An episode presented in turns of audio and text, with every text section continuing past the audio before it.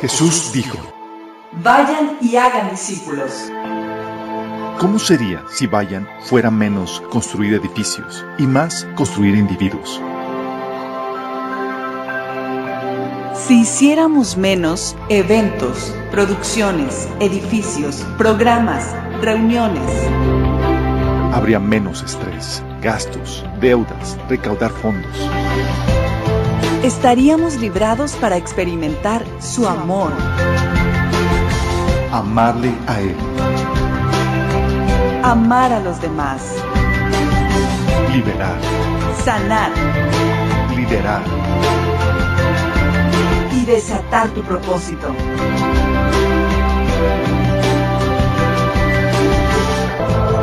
Esto es discipulado. Esto es la iglesia.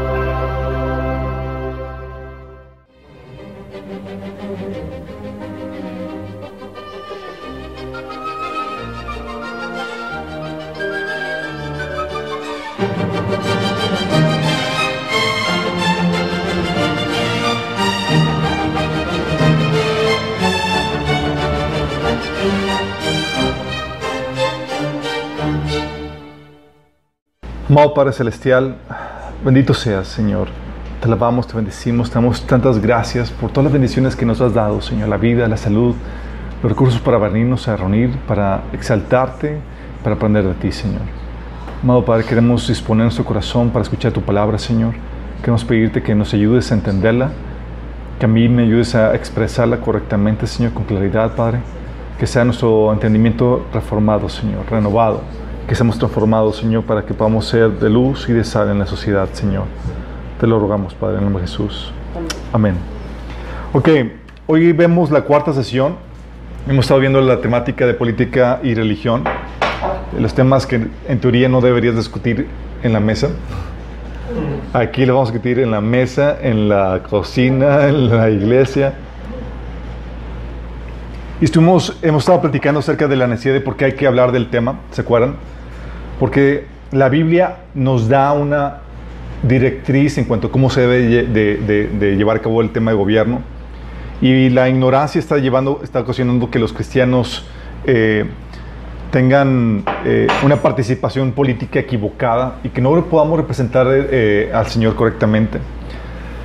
Y habíamos platicado en la segunda sesión que el gobierno necesita de religión, ¿se acuerdan? Vimos en la segunda sesión, religión y, y política son inseparables porque el gobierno necesita de religión para determinar lo que es bueno o malo, lo que es justo o injusto, correcto o incorrecto, y así poder emitir sus leyes, juicios y, y castigos. Sin ese, eh, ese, ese marco de creencias básicas que nos ayudan a conformar nuestra cosmovisión para poder emitir los ju- juicios de valor, no podemos funcionar para poder gobernar. Sí, habíamos platicado que las creencias básicas religiosas dan forma a las diferentes cosmovisiones, las cuales necesitamos para interpretar nuestra real- realidad y poder emitir los juicios de, de- valor. Sí, y habíamos comentado que el orden moral, el orden social, eh, se obtiene de la definición de, la realidad, cómo opera, cómo es la realidad y el ideal a alcanzar. Y hemos puesto el caso de la tentación, ¿se acuerdan? Que Dios le había dicho a Adán y Eva, si comes de ese, fruto vas a morir. Le está dando una definición de la realidad. Y le está poniendo el ideal. Quédate conmigo, con- eh, conmigo gobierna sobre, la tierra, sigue en unión conmigo. Y viene la serpiente y dice, le cambia la definición de realidad, no vas a morir. Y le cambia el ideal, serás como Dios, conocedor del bien y del mal. ¿Sí? Entonces, eh, eh, es lo que de, ese, eh, de esa definición de la realidad, del cómo es, cómo funciona, y ese ideal al alcanzarse desprende el orden, el, el- orden moral. ¿sí? Eh, y consecuentemente estos, estos elementos, el- el- la definición de la realidad, el ideal alcanzar, el orden moral, son partes de los que eh, son componentes de, de- de las diferentes cosmovisiones, es lo que le da forma a las diferentes cosmovisiones. Y vimos por qué las diferentes eh, cómo las diferentes cosmovisiones definen, definen el orden social y político. Y cómo al inicio Dios quería que en su ideal, en su diseño original, que la verdad, su verdad y su propósito, es decir, su ideal, definiera la cosmovisión del ser humano. Pero el hombre le cambió por la mentira y cambió el ideal de Dios por los inspirados por Satanás. Y con eso empezamos a creer un Desorden. Sí. Y hemos platicado que por, por eso mismo eh, toda cosmovisión es de inspiración espiritual. Y hay una cosmovisión, una religión que es inspirada por Dios y otras cosmovisiones o religiones que son inspiradas por Satanás. Hemos platicado de la cosmovisión cristiana, eso es, un, es una, que es inspirada por el Espíritu Santo, y la cosmovisión eh, que es la humanista, la escolástica y la pagana que habíamos platicado la vez pasada. ¿sí? Eh, entonces, toda cosmovisión es de índole espiritual y es la forma en la que, habíamos platicado que es la forma en la que Dios o el príncipe de este mundo controlan a los seres humanos, ¿se acuerdan? Con la cosmovisión, qué fuerte. Pues tiene sentido. Tu forma de, de, pensar va a determinar tu forma de actuar. actuar. ¿sí? Y eso nos lleva a algo muy importante que quiero que entiendan y que vamos a ver a lo largo de todo esto. El poder espiritual, el poder es un poder ideológico. La manera en que los entes espirituales gobiernan sobre, la, sobre, los, sobre las personas de esta tierra es por medio del poder ideológico, de cambiar y moldear tu forma de pensar para poder controlar tus acciones. De ahí la importancia de, de, reformar nuestros pensamientos con la palabra de Dios para no ser controlados por la forma de pensar del enemigo. ¿Sí? De ahí la importancia de la enseñanza, la lectura y la predicación de la palabra de Dios. ¿Sí? Y por consecuentemente, eh, el, ser humano ha adquirido esa, una mentalidad que está diseñada por, el hombre y por eso el príncipe del mundo gobierna sobre la, gente de este mundo en, su forma de pensar. ¿sí? Eh, consciente de que el enemigo de que ese, este marco de, creencias religiosas, la que define nuestra cosmovisión, el enemigo ha atacado el corazón de nuestra cosmovisión. Y habíamos, ¿Se acuerdan que habíamos platicado? ¿Qué es lo que ha atacado el enemigo? Las bases. Sí. O sea, ha atacado el fundamento y un fundamento importantísimo que es el relato de Génesis. Habíamos platicado.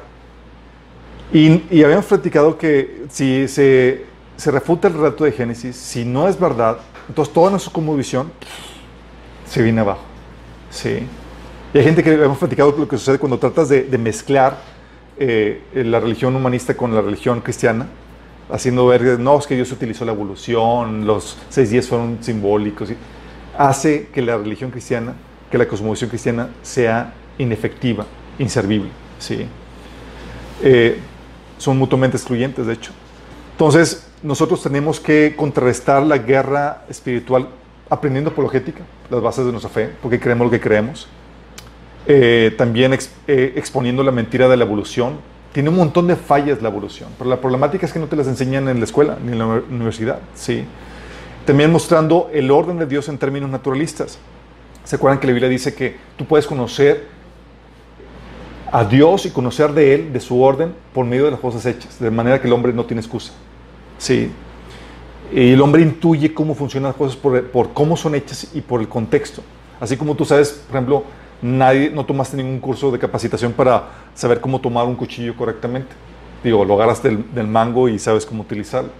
Porque ¿quién te enseñó? Porque es el diseño de cómo son las cosas, cómo fueron creadas, te, te te dice cuál es la normativa a seguir para poderlas utilizar correctamente. ¿Sí? Entonces podemos utilizar eso, podemos utilizar, mostrar el orden de Dios en términos naturalistas. Se han platicado que toda violación de la norma de Dios va a tener consecuencias negativas. ¿sí? Y platicamos, por ejemplo, con respecto a la, eh, a la actividad sexual. O sea, si, si, no, si todos obedecieran la orden de Dios de que se, el sexo se mantuviera dentro del matrimonio, no habría, relación, no habría enfermedades sexuales. ¿Están conscientes de eso? Todos. ¡Oh! ¿Por qué? Porque la orden de, las normas de Dios vienen a traer orden, armonía y desarrollo eh, correctamente. Y tenemos que eh, contrastarlo también con el evangelismo. ¿Por qué con el evangelismo? Porque a final de cuentas, pasar de una cosmovisión humanista a una cosmovisión cristiana es, es una conversión religiosa, chicos. Sí. ¿Y qué requieres para que se haga una conversión religiosa? tienes que compartir el Evangelio. Por eso Jesús predicaba, arrepiéntete, deja esas creencias. ¿Sí? Y cree en el Evangelio. ¿Sí? A cambiar tus creencias básicas, fundamentales, se sucede un cambio religioso, una conversión. Por eso la importancia del evangelismo. ¿Sí? En este taller vamos a hablar acerca de, en esta sesión vamos a hablar, dejando eso, esas temáticas atrás, pero basándonos en ellas, vamos a hablar del- de la cuestión de la autoridad en el gobierno. Y esto, para, para que podamos entender esto, en teoría ya debieron haber visto el, el- el taller de autoridad. ¿Quién ya lo vio? Ya lo vi. Ya lo viste, genial, ya lo vieron. Bueno, está publicado en la página de Minas, voy a basar en eso. Es un tema profundo, chicos. Es muy importante que lo vean. Aquí solamente voy a da- dar una repasada para partir de ahí para explicar qué onda con la autoridad que Dios le ha dado al gobierno. ¿sí? Y comenzando con esto, en la concepción bíblica de la autoridad, y con- menciono concepción bíblica porque como las diferentes cosmovisiones van a arrojar una concepción diferente en cuanto al uso y manejo de la autoridad. Y es importante que lo entiendas porque vamos a platicar de ellas, de cómo conciben la autoridad, cuál es su origen y demás, y cuál es el resultado de, de- de las diferentes cosmovisiones en cuanto al tema de la autoridad. Aquí vamos a explicar, vamos a partir primero con el tema de, de cómo se concibe bíblicamente, con la cosmovisión cristiana. ¿sí? Y la Biblia enseña que toda autoridad viene de Dios. ¿sí? El mundo te dice que la autoridad, por ejemplo, del gobierno viene de- del, pueblo. De hecho, de ahí parte democracia, autoridad o poder del, pueblo. Y la Biblia dice, no, no, no, tu autoridad es de Dios. Él es el que determina. ¿sí? La autoridad no se origina en el hombre, sino en Dios. La Biblia dice en Romanos 13, del 1 al 3, que no hay autoridad sino de parte de Dios. Si sométense todo, a toda persona a las autoridades superiores, porque no hay autoridad sino de parte de Dios, y las que hay, por Dios han sido establecidas. De modo que en quien se opone la autoridad a, lo establecido por Dios resiste, y los que resisten acarrean condenación. Y la Biblia enseña, por ejemplo, en, Daniel 4, del 25 al 32, que Él es el que decide quién es el que obtiene la autoridad. Sí, eh, ¿se acuerdan cuando eh, Daniel interpretó el sueño de Nabucodonosor y le dijo, se te va a quitar la autoridad, Dios, el, juicio de Dios va a ser que se te va a quitar vas a vivir con las bestias hasta que reconozcas que Dios gobierna sobre el reino de los hombres. Dice, Daniel le, le decía a Nabucodonosor que te echarán de entre los hombres y con las bestias del campo será tu morada. Y con hierba del campo te apacentarán como a los bueyes y con el rocío del cielo serás bañado. O sea, te van a tratar como un animal. ¿Sale? Y siete tiempos pasarán sobre ti hasta que conozcas o reconozcas que el Altísimo tiene dominio en los reinos de los hombres y que lo da a quien Él quiere. Y Nabucodonosor, pero yo creo en la democracia. Nel. Ole. Dice, aún estaban la la- las palabras de la boca del, del rey cuando vino una voz del cielo. Dice, a ti se te dice, rey Nabucodonosor, el reino ha sido quitado de ti y de entre los, y de entre los hombres te arrojarán y con las bestias del campo será tu habitación y con los bueyes te apacentarán y siete tiempos pasarán sobre ti hasta que reconozcas que el Altísimo tiene dominio en los reinos de los hombres y lo da quien quiere. Vaya forma de aprender la lección. A veces somos así tan tercos que tenemos que aprender las lecciones por las malas. ¿Quién le ha tocado ya? A nosotros fue parte de ellos. parte de la estadística. Entonces, la Biblia enseña que toda autoridad es dada por Dios y es como la Biblia define la autoridad como, un, como un permiso dado al hombre para dominar, o sea, administrar y desarrollar los potenciales de la tierra. Sí, aquí hay que aclarar, y lo vemos a profundidad en el taller de autoridad, que la autoridad se manifiesta como un permiso o como una orden que se te da o como una libertad que se te da o una bendición, incluso un derecho. Sí,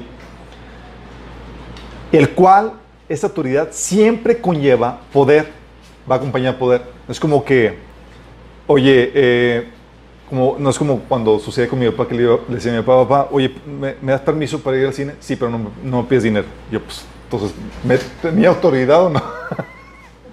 no me daba autoridad, obviamente, estaba despojando de la capacidad para hacerlo. No, es, la autoridad va siempre acompañada de, de poder. Y la Biblia establece ese fundamento de la autoridad dada al hombre para dominar en Génesis 1.28 cuando dice, luego Dios los bendijo con las siguientes palabras, sean fructíferos y multiplíquense, llenen la tierra y gobiernen sobre ella, reinen sobre los peces del mar, las aves del cielo y todos los animales que corren por el suelo. Autoridad para dominar, chicos, ¿sí? Lo cual incluye una administración de las cosas. Dice, de hecho, Salmo 8, del 4 al 8, que son los simples mortales para que pienses en ellos, los seres humanos para que de ellos te ocupes. Sin embargo, los hiciste un poco menor que los ángeles y los coronaste de gloria y honor. Los pusiste a cargo de todo lo que creaste y sometiste todas las cosas bajo su autoridad. Los rebaños y las manadas, y todos los animales salvajes, las aves del cielo y los peces del mar, y todo lo que nada por las corrientes asiáticas. O sea, todo lo oceánicas, todo lo puso bajo los, pies de, del hombre. ¿Para qué? No solamente para dominar, sino también para desarrollar. Por eso Génesis 2.15 dice, que Dios el Señor tomó el hombre y lo puso en el jardín de Edén para que lo cultivara. Sí, es parte del, del trabajo del hombre. Administrar, o sea, cuidar y desarrollar, que es cultivar. Sí. Entonces, es el permiso dado al hombre para dominar la tierra, pero ¿para qué? Para realizar algún servicio o beneficio en beneficio del ser humano. Es para eso. Contrario al paradigma del mundo, por ejemplo, en el listado de cosas sobre, sobre, las cuales Dios le da autoridad al ser humano, aparecen animales, recursos de la tierra, pero se hace en el listado en que Dios sobre, sobre aquello que le dio la autoridad, no aparece el hombre. Le dijo, te doy autoridad, gobierna y domina, sojuzga sobre tu esposa. No. No. Sobre tus hijos. Tampoco. Entonces, ¿tengo autoridad sobre mis hijos o no? El hecho que te preguntes si, qué onda con eso, significa qué paradigma te está gobernando. Sí. Pero vamos a esclarecer eso. No es, no es, eh, el, es el, dom, el dominio que Dios le dio al hombre es sobre los recursos eh, naturales, los animales, los recursos de la tierra, pero no sobre el hombre mismo. Es decir, no le dio dominio sobre otro, sobre otro hombre. Entonces, la autoridad que Dios le dio al hombre no es para dominar al hombre, sino para servir al hombre. De hecho, toda posición de autoridad haya su razón de ser en el servicio que otorga a, otros, a sus semejantes. Por eso la Biblia dice, dice en Marcos 10, del 42 al 45, Jesús diciendo, los que son tenidos por gobernantes de las naciones se enseñorean de ellas y sus grandes ejercen sobre ellas potestad. Está hablando de cómo se maneja el paradigma humano. Es, los gobernantes se dominan, a la gente. ¿sí?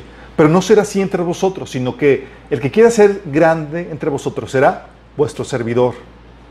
Y el que de vosotros quiera ser primero, el que tenga o autoridad, siervo de todos. Porque el Hijo del Hombre no vino para ser servido, sino para servir y para dar su vida en rescate por muchos. Está hablando que la autoridad, la posición no es para dominar al hombre, sino es para servir al hombre. Lucas 22, del 25 al 26, te lo, te lo parafrasea de forma diferente. Dice, los reyes de las naciones oprimen a sus súbitos y los que ejercen autoridad sobre ellos se, llaman a sí, mismo, a sí mismo benefactores. No sea así entre ustedes. Al contrario, el mayor debe comportarse como el menor y el que manda como el que sirve. O sea, la autoridad es para servir. Dice, porque ¿quién es más importante? ¿El que está en la mesa o el que sirve? Y todos bajo el paradigma del mundo es, pues, el que sirve. Digo, el que se siente a la mesa. No es el que está sentado en la mesa, sin embargo, yo estoy entre ustedes como uno que sirve. Cambiando paradigma. Sí. Porque mucha gente dice, piensa que, que en la cuestión de autoridad es, tú estás sobre otras personas y tienes autoridad para que te sirvan. Y así no es como opera. El diseño original no. ¿Sí? Por eso dice Marcos 9:36. Entonces él se sentó y llamó a los doce y les dijo, si alguno quiere ser el primero, será el postrero y el servidor de todos. ¿Qué es el primero en rango, chicos? En autoridad. ¿Es? Servidor. servidor. Por eso eh, Pablo decía, reconociendo este propósito de la autoridad como para servir, dice, no, no nos predicamos a nosotros mismos, sino a Jesucristo como Señor, y nosotros no somos más que servidores de ustedes por causa de Cristo. Fíjate, la autoridad de ellos era para... Sí. De hecho, por eso Romanos 13, del 4 al 6, dice que Pablo, que las autoridades están al servicio de Dios para tu bien. Eso se les conoce como servidores públicos. Sí. Entonces, la autoridad, la Biblia enseña que es para, no, no tiene otro propósito más que, no para dominar al hombre, sino para servir al hombre. Esa es, la razón de ser de la autoridad. Sí. Y todo parte del servicio. Por ejemplo, las personas que, que trabajan en una empresa se someten por causa del servicio que producen. Y las personas que, sub, que reciben un producto se someten a los términos y condiciones del servicio que reciben. Todo parte del servicio, chicos. Y es lo que justifica la autoridad. ¿Se me explico? Okay. Eso lo vemos en profundidad en el tema de autoridad. Entonces es, es el permiso, vamos avanzando, es, la autoridad es el permiso dado al hombre para dominar la tierra, para producir un, un servicio, un beneficio al ser humano, para expresar el amor a Dios y al prójimo. Es a través de ese servicio, de ese trabajo que a Dios, que, que Dios quería que manifestáramos su naturaleza, que es su amor. La Biblia enseña que el amor es la motivación final. 1 Corintios 13, 12 a 13 menciona que si tú hablas en lenguas, das tu cuerpo, das a los pobres, haces cualquier cosa y no tienes amor, dice, nada soy, nada ganas con eso. Es inútil. Porque el amor es la motivación final de esto. Y amor, con, con amor me referimos al amor a Dios, es decir, con la motivación de que, de que Dios sea alabado y exaltado. Mateo eh, 5, 16, digo 6, 16 dice, de la misma manera dejen que sus, digo 5, 16 dice, de la misma manera dejen que sus buenas acciones brillen a la vista de todos para que todos alaben al Padre Celestial. Fíjate la motivación. Hago mis buenas acciones para, por amor al Padre, para que esté exaltado. ¿Sí? Y como también amor al prójimo, con la motivación de que sea beneficiado realices acciones para ello. ¿sí? Dice Gálatas 5:13, pues ustedes, mis hermanos, han sido llamados a vivir en libertad, pero no usen esa libertad para satisfacer los deseos de la naturaleza pecaminosa. Al contrario, usen la libertad para servirse unos a otros en amor. Dice, el término, acuérdense que la, autoridad se manifiesta como libertad también. Y cuando está hablando de, libertad, está diciendo que tienes autoridad, la autoridad es para servir unos a otros en amor, ¿sí? Entonces, la definición que nos arroja la Biblia de autoridad es ese permiso manifestado como libertad, como orden, como bendición, como derecho, juntamente con el poder para dominar la tierra y sus recursos para manifestar nuestro amor a Dios y al prójimo, desarrollando productos y servicios que benefician al prójimo. Para eso es la autoridad, chicos. ¿Sí? Entonces es el permiso para dominar la tierra, para producir un servicio al prójimo por amor. ¿Sencillo? Entonces cuando dices, oye, tengo autoridad, la pregunta que lleva, conlleva es, ¿para, qué, ¿para realizar qué servicio? Sí. Dicha autoridad, chicos, ¿qué creen? Está limitada. Ah, pues así, qué chiste.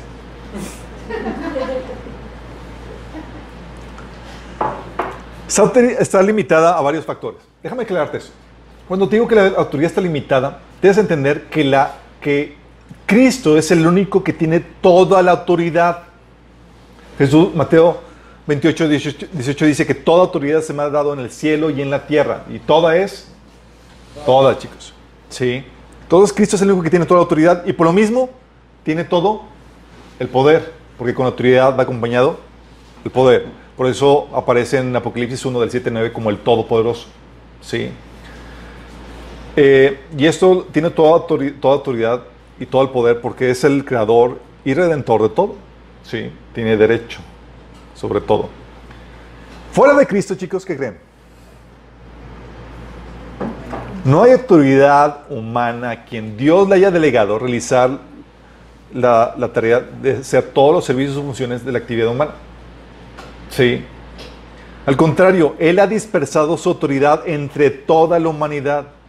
Así tenemos una autoridad limitada para uno o unas cuantas funciones y, eso eh, limitado por nuestro rol. Sí, en mi rol de papá tengo nada más una autoridad limitada a mi rol de, padre, mi rol de empresario a esa función, a esa actividad que realizo como empresario. Sí.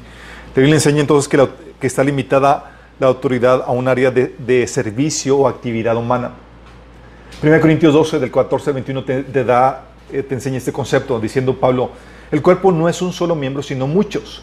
Y todo el cuerpo, si todo el cuerpo fuera ojo, ¿dónde estaría el oído? ¿Dónde estaría el olfato? Te está diciendo, los diferentes miembros, las diferentes personas que forman parte del cuerpo, tienen una función limitada. ¿Sí? Es uno es ojo, otro es oído, otros, ¿sí? Por eso, 1 Corintios 12, de 4 6 dice Pablo que hay diversidad de dones, de ministerios, de operaciones, aunque el Espíritu Santo es el mismo. ¿sí? Y 1 Corintios 12, del 7 al 11 dice que a cada uno se le ha dado la manifestación del Espíritu para provecho, repartiendo cada uno en particular como él quiere. Te dio una repartición de un don, de una habilidad para hacer algo. ¿sí? No todo, pero algo. Por eso Pablo decía, ¿son todos apóstoles? son todos profetas, todos maestros, hacen todos milagros y la respuesta es no, porque tenemos autoridad limitada. ¿sí? Por eso, eh, en 1 Reyes 19, 16, por ejemplo, decía, se le asignaba la tarea de que ungir a uno como rey, a otro como profeta, ¿sí? Eh, porque son diferentes funciones limitadas. Te un como rey para que realices la función de rey, pero no vas a ser profeta. Sí, realices eso. Eh, y así, por ejemplo, la autoridad del gobierno eh, se, le, se le considera la autoridad para llevar la espada. ¿sí? Dice Romanos 13, 4, que no en vano lleva la espada, puede ser servidor de Dios. La autoridad para poder sancionar con pena de muerte, por ejemplo. La, la autoridad de gobierno, la autoridad tiene el poder de la espada, los padres tienen autoridad de la vara. Y así cada uno tiene diferente rango. ¿sí? Eh, por eso Jesús, reconociendo los límites de la autoridad para una función o actividad, ¿se acuerdan? Él definió su, autoridad en Lucas capítulo 4, cuando dijo que el Espíritu de Dios está sobre mí, por cuanto me ha ungido para empezar a delimitar su autoridad. Y cuando alguien lo quería eh, invitar que se pusiera como juez o repartidor, Jesús dijo, en Lucas 12, 13 al 15, ¿quién me ha puesto sobre vosotros como juez o partidor? O sea, él sabía limitar su autoridad, ¿sí? Porque a ninguna persona o situación se le ha delegado hacer todas las funciones dentro del reino de Dios. ¿Sí? ¿Vamos entendiendo? Entonces es una autoridad limitada a una función, a un área de servicio o actividad humana, a un grupo, grupo de personas. Y eso es importante que entiendas porque Dios nos ordena, por ejemplo, amar a, a, todos como a nosotros mismos, a nuestro prójimo. ¿Va? Pero no nos va a ser responsables por todos, ¿sabías? Dios te ha asignado autoridad para ofrecer servicios específicos a un grupo de gente específico. Sí.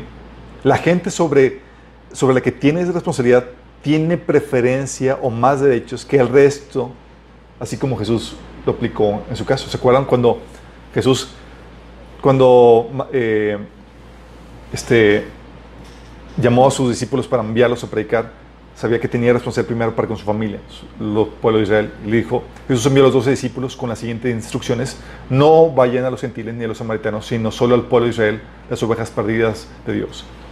Y así pasó con la Fenicia cuando le estaban pidiendo un milagro, está diciendo, hey, no puedo, es, debo alimentar a los hijos, a mi propia familia, los judíos. No está bien tomar comida de los hijos y arrojársela a los perros. Qué fuerte. Sí. Y está Jesús enseñando un principio muy claro. Es, debes de tomar responsabilidad sobre aquellas personas. Debes amar primero y tomar responsabilidad sobre aquellas personas sobre quienes Dios te da autoridad para servirlas. Sí. Eh, aquí en este caso de la serifenicia, el Señor nos enseñó cómo aplicar esto con flexibilidad. ¿sí? Puedes ayudar a otros sin perder el enfoque en las personas en las que Dios te da autoridad, ¿sí? Por eso, tienes que identificar el grupo. Digo, la autoridad sobre las personas sobre las cuales Dios te da autoridad. Por ejemplo, cuando dice en Efesios 5:22, esposas, sométanse a sus propios esposos como al Señor. O sea, si tú eres esposa, ¿te debes someterte a todos los esposos? Obviamente, no. Ya, y tienes que identificar, ok, ¿cuál es el mío? Porque la autoridad está limitada. Está limitada, ¿sí? O, hijos, obedezcan la señora a sus padres, porque esto es justo. ¿Es esa, ¿Debes someterte a todos los padres? No, debes sobre, sobre qué padres, porque la autoridad está limitada a un grupo de personas. ¿Vamos? Entonces, eh, Pablo, lo mismo sucedió. Pablo eh, se dividió, sabían que su llamado, el llamado de Pablo era a los gentiles y el llamado de Pedro era servir a los judíos. En Gálatas 2 del 7 9 habla acerca de eso. Sí. De hecho, 2 Corintios 13, 14, del, no, del 13 al 14 dice, nosotros no nos jactaremos de cosas hechas fuera de nuestro campo de autoridad. Fíjate, Pablo. Sabía distinguir su campo de autoridad. No nos afectaremos solo de lo que haya sucedido dentro de los límites del trabajo que Dios nos ha dado, los cuales incluyen nuestro trabajo con ustedes. No traspasaremos esos límites cuando firmamos tener autoridad sobre ustedes, como si nunca hubiéramos ido a visitarlos, pues fuimos los primeros en viajar hasta Corintio con la buena noticia de Cristo. Fíjate cómo él menciona que hay límites en su autoridad, porque había otros que estaban sirviendo a otra gente, y él sabía identificar cuáles eran los suyos, que, cuáles eran los, las personas sobre las cuales tenía autoridad. aquellos que estaban siendo beneficiados de su servicio. ¿Vamos entendiendo? Toda la autoridad está limitada a un grupo de personas. Eso es en todos los aspectos. En todo, no hay una institución o gobierno que tenga o algo que tenga autoridad sobre todo, sí, excepto, obviamente, Jesucristo. ¿Sale? Está limitado a un territorio. Tu gobierno, tu autoridad, es solamente sobre un territorio, chicos. Tu casa, tu ciudad, tu oficina, es limitado. ¿Sí? ¿Se acuerdan cuando eh, en Deuteronomio 2, del 9 al, al 19, eh, este, el pueblo de Israel estaba con ya- como que una tierra vecina le estaba coqueteando y el Señor le dijo, no, no, no, no te voy a dar esa tierra, ni se te ocurra, está limitado. Sí, dice, y Jehová me dijo, no molestes a Moab ni te empeñes con ellos en guerra, porque no te daré posesión de su tierra, porque yo he dado Ar por heredad, heredad a los hijos de Lot. Y no te acerques a los hijos de Amón, no los molestes ni contiendes con ellos, porque no te daré posesión la tierra de los hijos de Amón, pues a los hijos de Lot les he dado por, por, por heredad. Sí. De hecho, en Josué del 1 del 3 al 4, Dios delimita, por ejemplo, el territorio sobre el cual le fue asignado al pueblo de Israel. Sí. En Hechos 7:29 lo recalca Dios diciendo, de un solo hombre creó todas las naciones de la tierra y de antemano decidió cuándo se levantarían y cuándo caerían y determinó los límites de cada una, límites territoriales. ¿Por qué? Porque nadie tiene autoridad sobre todo territorio. Tu autoridad se va a ejercer o se va a gobernar sobre alguna una, sobre un territorio espe- específico, una casa, un lugar, etc. Está limitado entonces a un territorio, a un código moral, a un código moral, es decir, una ley trascendente que no se origina en el hombre sino en Dios. ¿sí? La autoridad, la libertad, los derechos y permisos que tenemos, todos tienen límites, chicos, todos. ¿sí? Estos límites en realidad son necesarios para conservar la libertad de todos. De lo contrario, se estaría menoscabando la libertad y los derechos de alguien más. Entonces tenemos que entender cuáles son los límites que Dios ha establecido. ¿sí? No es como que puedo hacer lo que yo quiera ni puedes hacer lo que tú quieras. Dios ha establecido límites. Por ejemplo, en Hechos del 5 al 29, decían los, los discípulos a las autoridades establecidas, decían ellos, nosotros tenemos que obedecer a Dios antes que cualquier autoridad humana. Te está enseñando que la autoridad humana tiene límite. ¿Cuál es el límite? Es lo que Dios manda es primero. ¿sí? Estamos, hay una ley trascendente que no procede del hombre al cual yo debo obedecer antes que el hombre. Por eso hay que te dice, es que mi pastor me dijo que esto. No, no, no, pero si Dios ya te dijo otra cosa, aunque sea tu pastor, esto me, te sometes a Dios. Porque la autoridad del pastor, la autoridad del gobernante, la autoridad de tu papá, etcétera, está limitada a, al, a la- al mandato de Dios, sí, la ley trascendente. Por eso, Daniel de- 3, del 17 al 18, veamos el caso de Sadrach, Mesach y Abednego, ¿se acuerdan? Que se enfrentó a, a Nabucodonosor porque no, quiso, no quisieron someterse a eh, adorar la estatua. ¿Y qué le dijeron ellos? Si se nos arroja el horno en llamas, el Dios que, al que servimos puede librarnos del horno y de las manos de su majestad. Pero aun si nosotros, aun si nuestro Dios no lo hace, sepa usted que no honraremos a sus dioses ni adoraremos a su estatua. ¿Están desobedeciendo? ¿Sí? ¿Podemos desobedecer a las autoridades? Claro, en las cosas en las cuales Dios nos ordena, ¿sí? Cuando hay una diferencia de opinión entre Dios y el hombre, la autoridad que prevalece es la de Dios. ¿Sí? Entonces podemos desobedecer en los casos a la autoridad. ¿Sí? De hecho, en Éxodo 1, del 16 al 21, vemos el caso de las parteras. ¿Se, ¿se acuerdan? ¿Se acuerdan que esas parteras desobedientes? ¿Qué hicieron? Faraón las, las reúne y les dice, cuando asistan a las, a las hebreas en sus partos y veáis el sexo, si es hijo, matadlo. Y si es hija, entonces que viva. Así, tranquilo. Para tener la partera así, el cuchillo. Así. Ups. Pero las parteras temieron a Dios y no hicieron como, eh, como les mandó el rey de Egipto, sino que perseveraron la vida de los niños. ¿Podían desobedecer? ¿Estaba en su derecho de desobedecer? Claro, dice que estaban temiendo a Dios, sabían que eso estaba mal delante de Dios. Sí. Ah, por eso, eh, también, entonces está limitado a un código moral, está limitado también a un tiempo. A un tiempo. Hechos 17, 26 dice que de un solo hombre hizo todas las naciones para que habitaran en toda la tierra y determinó los periodos de su historia y las fronteras de, su- de sus territorios. O sea, hay un tipo para cada gobierno, chicos. Por eso todos los gobiernos caen, tienen su tiempo de, de vigencia. ¿sí? Tú, tu vida, tu ejercicio de autoridad tiene un tiempo de vigencia. ¿sí? Por eso también ve ese caso donde Jesús no tenía autoridad y de repente tenía toda autoridad, porque había un tiempo para cada cosa. ¿Se acuerdan cuando fue tentado por Satanás? Que le dijo todos, le presentó todos los reinos de la tierra en Mateo 4 del 8 al 9. Le dijo, todo eso te daré si postrado me adorares. Podría expresar eso porque Jesús no tenía todavía autoridad sobre, todo lo, sobre todos los reinos de la tierra, ¿se acuerdan? Pero ¿qué tal Apocalipsis 11, 15? Ahí dice, ahí llega Jesús, ahora sí, dice, los reinos del mundo han venido a ser de nuestro Señor y de su Cristo. Ahora sí, con todo para tomar posesión de todos los reinos. Ahora sí, ¿qué me decía Satanás? Sí. Por eso, ves también en pasajes como Daniel 7, 22 dice, hablando de eh, del reino que cuando Dios va a dar el reino a los santos, dice, y hasta que vino el anciano, el Altísimo, y emitió juicio a favor del pueblo santo. Entonces llegó el tiempo para que los santos tomaran posesión del reino. Ahorita parecía que no tienes autoridad, chicos. Pues solamente por un tiempo. Vas a ejercer. Porque la autoridad que tenemos también se aplica a un periodo de tiempo. Sí. De hecho, dice la Biblia al anticristo que se le permitió hablar con arrogancia y preferir blasfemias contra Dios y se le confirió autoridad por 42 meses. Sí. El rey David, por ejemplo, dice en Hechos 13:36 que David, pues, después de haber hecho la voluntad de Dios en su propia generación, David murió. Fue enterrado con sus antepasados y su cuerpo se descompuso. Está diciendo, ejerció su autoridad en su tiempo. ¿Vamos? Y esto, chicos, aplica, estos límites de autoridad aplica a todos los elementos de la creación. Todos son todos. Y eso lleva al principio de la no absolutización de las partes relativas. Todo lo que hizo en, la creación de Dios es relativo, chicos. Porque no ocupa todo el espacio ni todo el tiempo. Es relativo. Y se requiere de otras componentes para entenderse. ¿Sale? El único que lo llena todo y que es absoluto es Jesús.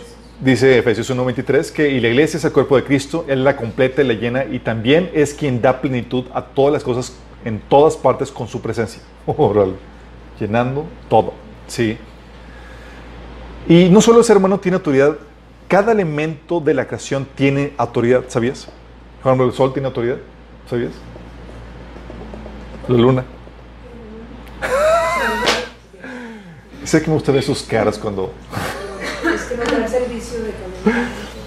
en ese, caso tienes que entender que la Biblia enseña que la autoridad, en este, en este, concepto, que en este asunto que les platico, la autoridad es la libertad para manifestar su naturaleza, su potencial en un tiempo y un espacio.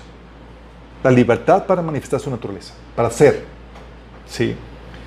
Dios ha dado, por ejemplo, autoridad a los astros. Génesis 1.16 dice, el Señor Dios Digo, hizo, hizo Dios los dos grandes lumbreras, la lumbrera mayor para que señore en el día y la lumbrera menor para que señore en la noche. Eso también las estrellas. Sí, ah, entonces tiene, su lugar y su espacio para que pueda manifestar su naturaleza. ¿Sale? Hay también autoridad de los animales, por eso dijo, dijo Génesis 1.22, entonces bendijo los, los bendijo con las siguientes palabras a los animales, sean fructíferos y multiplíquese que los peces llenen los mares y las aves se multipliquen sobre la tierra. Y le dice, les da autoridad para que se multipliquen y les dice dónde. Sí. Hay autoridad incluso para las emociones, chicos. Las emociones tienen autoridad. Sí. Hay, hay, eh, eh, tienen su lugar y su espacio para que puedan manifestarse en libertad. Por ejemplo, autoridad de, eh, como por ejemplo, el manifestar la inconformidad. Job 6.5 dice, ¿acaso no tengo derecho a quejarme? O sea, tengo autoridad para poder manifestar esta expresión de autoridad. No rebuznan los burros salvajes cuando se encuentran, no encuentran hierba y mugen los bueyes cuando no tienen que comer. Por eso, chicos, es cuando, cuando tú manifiestas una emoción incorrecta en el tiempo correcto, en el espacio correcto, está equivocado. Hay un enojo que, está, que es pecaminoso. ¿Me explico? Es, uy, le diste al enojo la, oportunidad para que se expresara en un momento y un tiempo que no era correcto. Le diste autoridad cuando no deberías de dar la autoridad. ¿Me explico? Ya hay un momento para que se ejerza. Hay un momento para que te quejes. Sí, hay un momento para que te regocijes. Sí. Por ejemplo, el enojo. Romanos 9:22 dice, de la misma manera, aunque Dios tiene el derecho de mostrar su enojo y su poder, Él es muy paciente con aquellos que son objetos de su enojo. Fíjate, dice que tiene derecho. O sea, puedo dejar que se manifieste con toda libertad el enojo en este asunto. Sí, aquí sí va. ¿Me explico? Y esto, chicos, pero es solamente un tiempo y un espacio y hay que saber colocar las partes en su debido correcto. Por eso todos los elementos de la creación funcionan como un rompecabezas, el cual el enemigo vino a estropear, cambiando su lugar, dando autoridad, extendiendo la autoridad de, otros asuntos y cambiando lugar uno con otro. ¿sí? Y eso nos lleva al concepto del principio de soberanía o de autoridad limitada. Porque con excepción de Dios y su reino, todos los elementos que existen son relativos, no forman todo el sistema y se, tienen entienden en base al, al, resto del sistema. Tú no entiendes el calor sin el frío, tú no entiendes la velocidad sin la lentitud, sí, y es relativo. Por eso vemos que Dios pone límites a los diferentes elementos de su creación. Y todo tiene límites, sí. Génesis 1 del 3 al 4 dice, y dijo Dios que existe la luz, y la luz llegó a existir. Pero pregunta, ¿la luz llenó todo? No, dice, y Dios consideró que la luz era buena y se separó de las tinieblas. Ah, luz, tinieblas. Y cada uno tenía su lugar donde manifestar su autoridad, donde expresar su naturaleza. Job 38, 19 al 20 dice, ¿por dónde va el camino de la habitación de la luz y dónde está el lugar de las tinieblas? Viendo lugar para cada, cosa. Para que, se le, para, que les, eh, para que las lleves a sus límites y entiendas las sendas de su casa. Hablando de los límites para cada cosa. Sí. O Job 38 del 8 al 11, que dice, ¿quién encerró el mar tras sus compuertas cuando éste brotó del vientre de la tierra? ¿O cuando le ropé eh, con las nubes y lo envolví en densas tinieblas? ¿O cuando establecí sus límites y sus compuertas coloqué sus cerrojos? ¿O cuando le dije, solo hasta aquí puedes llegar, de aquí no pasarán tus orgullosas olas? Estableciendo, ¿qué? ¿Límites qué? Al mar, la autoridad del mar, chicos. Sí. Y también por eso no son, los elementos de la creación no son autosuficientes. 1 Corintios 12, 21 te habla de que dice, el ojo no puede decirle a la mano, no te necesito. Ni puede la cabeza decirle a los pies, no te necesito. Hay toda una interdependencia en todos los elementos de la creación, chicos. Sí. Para poder manifestar entonces la autoridad tiene que haber un lugar, un espacio, más no todo el espacio, más no todo el lugar. Cuando se extiende su autoridad a áreas o a espacios que no le corresponden, está habiendo un abuso de autoridad porque lo está haciendo en decremento de algún otro elemento. explico? Por eso dice Eclesiastes 3.1, todo tiene su tiempo y todo lo que se requiere, de, y todo lo que se quiere debajo del cielo tiene su hora. No todo el tiempo, no toda la hora. Tiene su propio espacio, un tiempo definido. ¿sí? 1 Corintios 2, del 14 al 17 dice, ahora bien el cuerpo no, no consta de un solo miembro, sino de muchos. Y todo el cuerpo, si todo el cuerpo fuera ojo, ¿qué sería del oído? Si todo el cuerpo fuera, fuera oído, ¿qué sería del olfato? ¿Sí? Hablando de que no hay ningún elemento que abarque todo. No se absolutice. ¿Sí? Por eso tenemos que lo material tiene su, su lugar y su espacio, lo inmaterial también. El soñar, por ejemplo, solo en la actividad mental a ciertas horas del día y en ciertos lugares, aunque hay gente que se la pasa soñando. Eh, hay un tiempo y un espacio incluso para la manifestación del pecado. ¿Sabías? Hay un tiempo y un espacio para la manifestación del pecado, y es ese tiempo. Pero va a llegar un tiempo donde se va a terminar su tiempo de manifestación. Sí. Entonces vemos que la autoridad viene de Dios, ese permiso del hombre para dominar la tierra, para producir un servicio y beneficio, eh, en beneficio del ser humano, para expresar amor.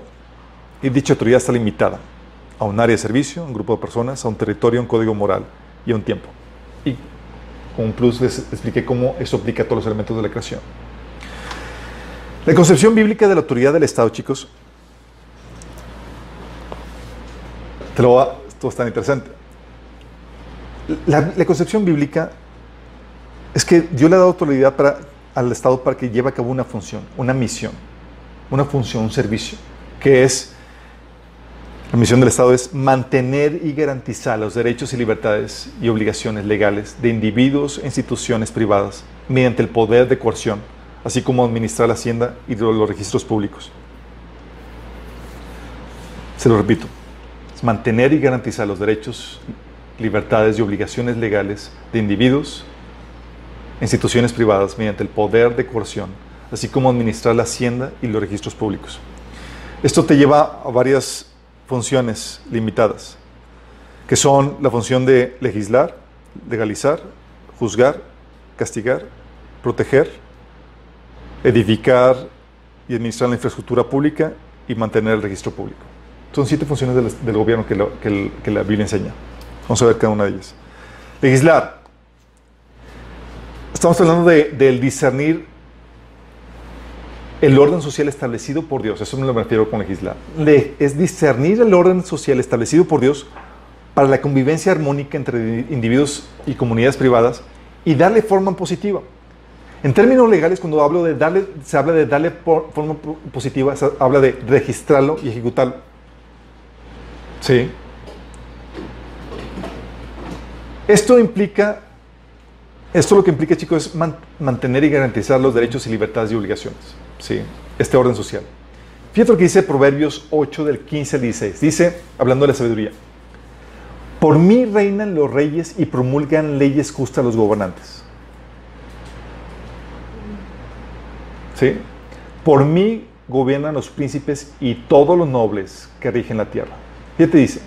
La sabiduría te está diciendo que por, por ella reinan los reyes y promulgan leyes justas a eh, los gobernantes. Por mí gobiernan los príncipes y todos los nobles que rigen la tierra. Y ese es un concepto que debes entender porque el concepto bíblico es que las normas justas ya existen. Tú tienes que discernirlas. El orden establecido para su creación, Dios ya lo estableció. Tú tienes que descubrirlo y aplicarlo. Y para eso Dios te da discernimiento, sabiduría, para que puedas extraerlo. ¿Me explico? Por eso, obviamente, Israel la llevaba de gane porque Dios se le reveló de forma directa. Entonces ellos no tuvieron que andar discerniendo cuál es el orden. Sí. De hecho, por eso decía Deuteronomio 4.8, se las llevó así como se les dijo Dios para que presumieran, pues ya te lo puso facilito. Dice, ¿y qué nación hay tan grande que tenga normas y preceptos tan justos como toda esta ley que hoy, que hoy les expongo? O sea, Dios dijo, mira, aquí te lo di facilito sin que tenga, andes ahí quemando la, la, cabeza tratando de, de discernir qué onda con eso. Sí. Pero aún así, dentro de ese marco establecido por Dios, los reyes emitían las leyes que fueran necesarias. Por ejemplo, David eh, en este en 1 Samuel 30, del 24 al 25, emitió una ley en cuanto al manejo de, los botines de guerra. Dice, el botín, del botín participarán tanto los que se quedan cuidando el bagaje como los que van a la batalla. Aquel día David estableció esta, esa norma como ley en Israel, la cual sigue vigente hasta el día de hoy. ¿Sí? O sea, dentro de esas normas que, que Dios le dio, salían todavía otras normas que, iban, que podían ir, seguir emitiendo. ¿Cómo las establecían y cómo las ponían? porque discernían eso lo correcto. Sí, les da sabiduría al Señor. Sí. Hay un montón de casos, y ahí están registrados en el bosquejo. Ahí nomás les doy este, este caso como ejemplo. Pero la otra función del gobierno es legalizar. ¿Qué crees que se difiere, la, el legislar de legalizar? Legales. ¿Leyes? ¿Cuál es la diferencia entre uno y, uno y otro? La, legalización puede ser algo posterior a, cuando ya está la actividad. Hay un desorden, sabes que vas a legalizarlo, vas a organizarlo. Y la ley es antes de que empiece el desorden. No. es participar. Ok. Comprar una propiedad, entonces. Exactamente. Legalizar es poner las leyes para, de forma general. Pero cuando haces, hay, hay eh, legalizar es oficializar, chicos. Es hacer una ley privada entre particulares. ¿Sí? Ya sea para transacciones entre individuos, ya sea por cuestiones de comercio, de herencia, lo que tú quieras. ¿Sí? Lo que haces es que hicimos este trato y lo quiero hacer ley. Es decir, que hay una sanción si se rompa. ¿Qué hace? Se legaliza. ¿Me explico? Y eso lo ves, por ejemplo, en casos como el de Abraham cuando realizó la compra de una propiedad para sepultar a su esposo. ¿Se acuerdan? Fue a dónde? A las puertas de la ciudad para legalizar la transacción de compra. Sí, con, eso, con esa legalización ya tomaba ley el hecho de que ya pasaba de, de un propietario a otro. Sí, ya se le podía acusar de robo porque ya estaba legalizado, oficializado que la propiedad había cambiado de propietario. ¿Vamos? Eso viene en Génesis 23 del 16 al 18. También el caso de Vos, cuando legalizó la transacción como pariente redentor. Él tenía que comprar el terreno de, de la, de la viuda y con ella casarse. Mira qué ganó. Casarse con Ruth. Sí. Y fue con el pariente que tenía el derecho primero. Fue a las, puertas- fue a las puertas de la ciudad y legalizó la transacción. Primero le ofreció al, al pariente que tenía eh, el derecho eh, prioritario para poder legalizar, para poder tomar, hacer uso de esa propiedad y casarse con Ruth. No lo quiso y delante de todos, de forma legal, aceptó él, él adquirir la propiedad y casarse con Ruth. Eso viene en Ruth de 4, del 1 al 12. ¿Vamos viendo? Y es lo que hacemos, chicos. Por eso notariamos trámites, legalizamos cosas, porque para que tengan, sí, sean oficiales. Exactamente lo que hacen, sí. Eh, este es eh, parte del trabajo del gobierno, legalizar, oficializar transacciones entre individuos por cuestiones de, de de comercio, herencia y demás, ¿sí? Entonces, no solamente esa es la función de legalizar, también está la función de juzgar, que es definir al culpable y el castigo que se merece por el rompimiento de dichas leyes establecidas, ¿sí? Tú ves que eh, es algo que en lo cual Moisés gastaba todos sus esfuerzos como gobernante de Israel en juzgar. Éxodo 18 del 13, versículo 13 dice, al día siguiente Moisés se sentó para oír los pleitos que los israelitas tenían unos con otros. Imagínate todo el día escuchando pleitos. Oh, sí, me robó mi, mi vaquita. A ver, ¿dónde está tu vaquita? Ver, y todas esas cuestiones, imagínate. Ay, qué horror. Dice, y el pueblo esperó a ser atendido delante de Moisés desde la mañana hasta la tarde. O sea, él tiene que juzgar y marcar, dar el veredicto uno con otro. Sí. Entonces vino el suegro y le dice, estás haciendo mal, tienes que hacer trabajo en equipo. Y nombraron jueces. Sí, le dijo, pon jueces. Delega. Entonces escogió entre todos los israelitas hombres capaces y los puso al frente de los israelitas como jefes de, mil, cien, cincuenta y, diez, eh, diez personas. Estos jueces fungían como jueces de tiempo completo, atendiendo los casos sencillos, pero remitiendo a Moisés los casos difíciles. Sí. Es la función del gobierno, chicos, juzgar. Sí. La, Bi- la Biblia menciona eh, en Deuteronomio 22 del 15 al 18, por ejemplo, eh, en casos de, juicios entre conflictos maritales. Sí. La que, oye, este, esta mujer con la que me casé me, fue infiel. Y se llevaba el caso ante los jueces para que se juzgara. Sí. Eh, también conflictos familiares. Se menciona en Deuteronomio 25 del 7, eh, 7 al 9, que era el caso de, de, ya es que los hermanos, para conservar la propiedad, tenían que casarse con la viuda de su, de su hermano para poder levantar. Y cuando había, oye, no quieren hacer eso, y se, y se, ponía, se juzgaba es- esos casos. O el caso del, del hijo rebelde, ¿sí? Oye, mi hijo ya le dimos disciplina, nomás no capta, es un borracho, dragón, eh, rebelde, terco. Y se juzgaban los casos de conflictos maritales, digo, eh, familiares, eh, era parte de, sí. Eh, este, o los casos de homicidio, como viene en, Josué 20 del, del 4 al 5, sí.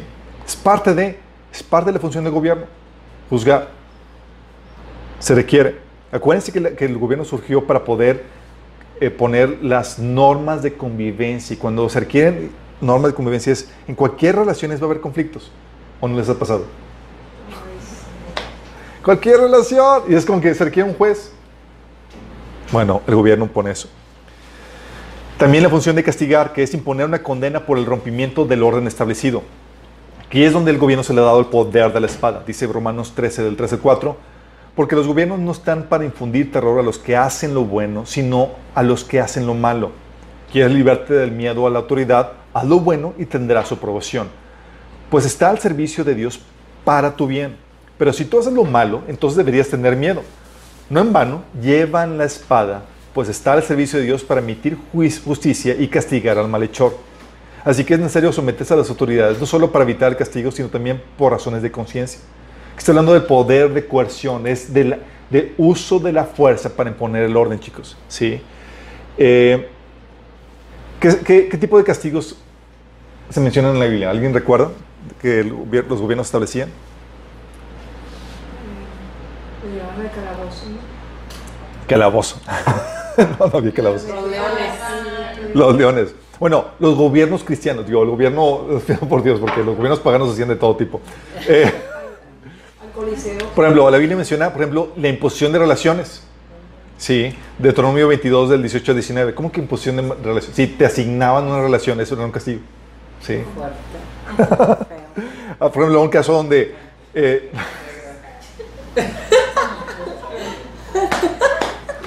no, la suegra no era un castigo, pero... Era parte. Eso es parte Es para recordarte de este mundo caído, bro, pero no.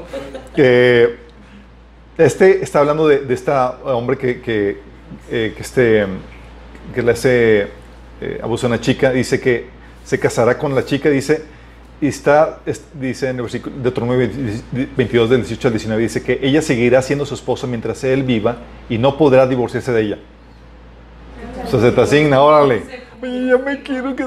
Nah, es parte de. Tuviste eso, esa es la parte de la, la continencia, es ser responsable de esta relación. Así también se asignan a, a padres, a hijos y demás, se te asignan. ¿sí? Y si no quieres sobrellevar la relación, se te da un castigo. Y es algo normal.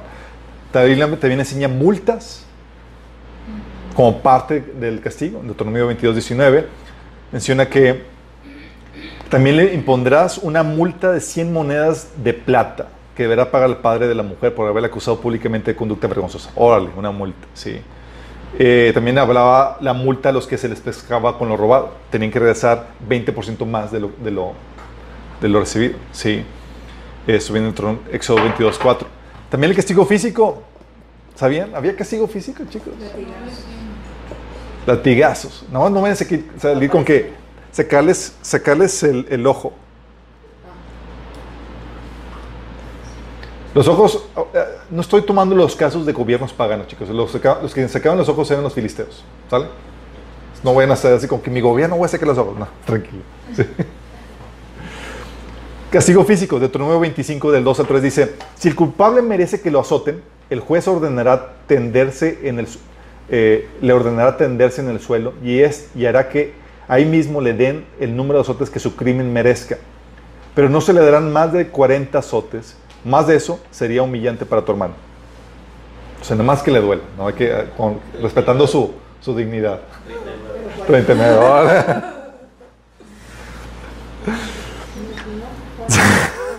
El otro tipo de castigo, trabajo forzado, también se da.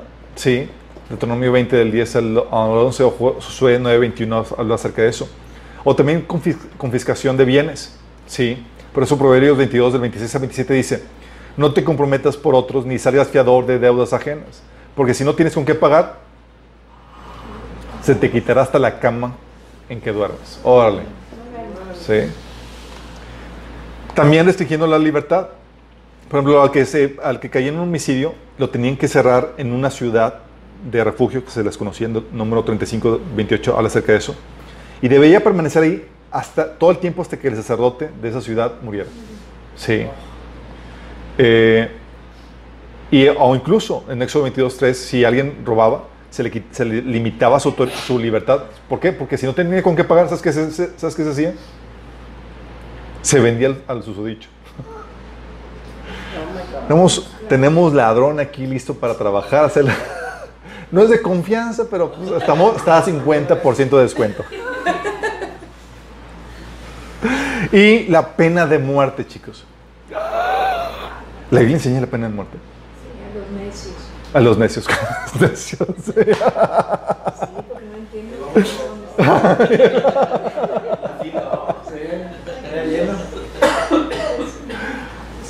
Pena de muerte la Biblia enseña, de hecho la establece antes de Israel, antes que nada desde Noé, dice números 35 del 30 al 31, números.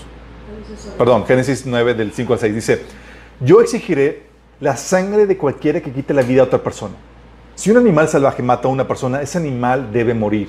Y cualquiera que asesine a otro ser humano debe morir. Si alguien quita la vida humana, la vida de esa persona también será quitada por manos humanas. ¿Qué está haciendo? Está estableciendo la base del gobierno. Sí. Dice, pues Dios hizo a los seres humanos a su propia imagen. Está explicando la razón de la gravedad de, de este, de- de este castigo. Es, o sea, quitar la, man- la- el ser humano por ser hecho la imagen de Dios goza de una dignidad y un valor trascendente, al cual se debe respetar. Y un principio de justicia es que la, la pena debe equivaler a aquello que se, a que- al- a aquello que se ofende. ¿sí?